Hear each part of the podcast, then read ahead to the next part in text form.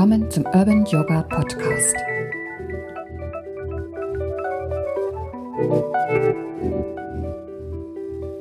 Wie schön, dass du wieder eingeschaltet hast. Hier ist Evelyn und ich wünsche dir ganz viel Spaß bei der Folge. Haben wirklich immer die anderen Schuld?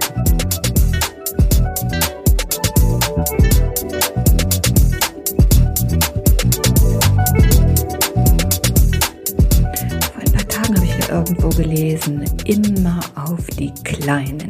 Ja, das sind so Schnacks, die kann man öfter mal hören oder auch äh, eben in diesem Falle lesen. Sehr beliebt ist auch, die Politiker machen doch sowieso alle, was sie wollen oder diese Bonzen, mein Chef, der nutzt mich nur aus und auf meine äh, Kosten sozusagen macht er sich reich und ich werde immer ärmer und kränker oder was weiß ich auch immer. Also es gibt ziemlich viele Gründe, äh, so richtig zu nörgeln und zu meckern und schlau zu schnacken, ja, und so zu tun, als ob man selber ja der seligste und äh, wertvollste Mensch ist und alle anderen um einen herum äh, böse sind, schlecht sind, mich ausnutzen wollen, rücksichtslos sind. Ne? Ich, armes kleines Opferwürstchen, kann also gar nichts dagegen machen, dass ich also so ein schlechtes Leben führe, weil alle anderen eben um mich herum äh, böse sind. Ne? Ja, also das äh, ist nicht erfreulich, wenn man äh, sowas liest, hört oder einfach damit konfrontiert wird. Das ist weder für denjenigen oder diejenige, die es hört, noch für den Menschen, der äh, das von sich gibt, erfreulich. Also wozu das so richtig gut ist, habe ich noch nicht verstanden. Aber wer weiß, vielleicht äh, ergibt sich da doch mal irgendwann was. Auf jeden Fall äh, glaube ich, dass es gut wäre, mal wieder im Yoga Sutra nachzuschlagen. Was könnte man tun im Falle dessen, dass man sich vielleicht ewig so als armes Opferwürstchen fühlt? Und natürlich finden wir da äh, einige Hinweise, wie wir uns da weiterentwickeln können. Unter anderem gibt es einen interessanten Begriff, der lautet Viveka. Und Viveka bedeutet so viel wie Unterscheidungskraft. Also ein scharfes Messer, das trennt zwischen Wirklichkeit und Illusion. Hm.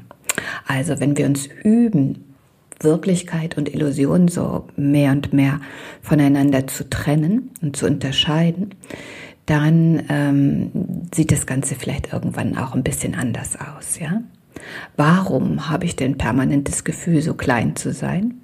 Und warum greife ich nicht ein, wenn ich das Gefühl habe, dass die Politiker äh, machen, was sie wollen, aber nicht in meinem Interesse handeln?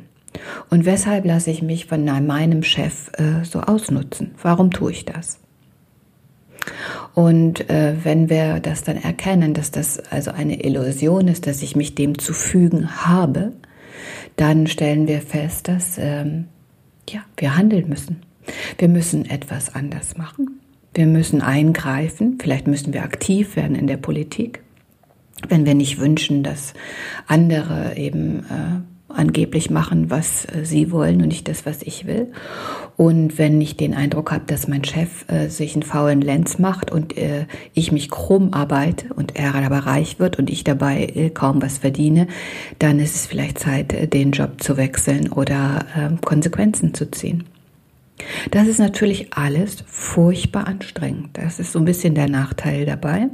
Ich muss also jetzt, wenn ich ins Handeln komme, mich aus meinem so gemütlichen Nörgelabteil hinaus bewegen und muss etwas tun. Ich muss also tatsächlich handeln. Und wenn ich feststelle, dass das einfach für mich viel zu viel ist, dass es also äh, zu mühsam ist, ähm, in die Politik zu gehen oder äh, zu mühsam ist, wie mein äh, Chef Verantwortung für viele Mitarbeiter zu übernehmen oder eine Eigeninitiative zu ergreifen und eben etwas anderes zu tun oder einen neuen Job zu suchen, wenn ich mich mit den moralisch-ethischen Werten dieser Firma nicht äh, verbinden kann, dann, ähm, ja, wenn ich feststelle, dass das alles viel zu viel für mich ist, dann muss ich zugeben, dass ich mich äh, damit arrangieren muss. Denn vielleicht ist es auch nur der Neid auf jemanden, der es geschafft hat, aktiv zu sein und Aussagen zu machen und ins Handeln zu kommen. Dieser Neid darf dann aber keinen Platz mehr haben. Denn ich habe mich ja ganz bewusst für den Weg entschieden, der bequemer ist.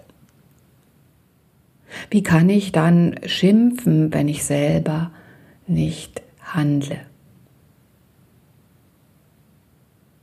Wie kann ich mich als Opfer fühlen, wenn es meine Entscheidung ist, einen bequemen Weg zu gehen?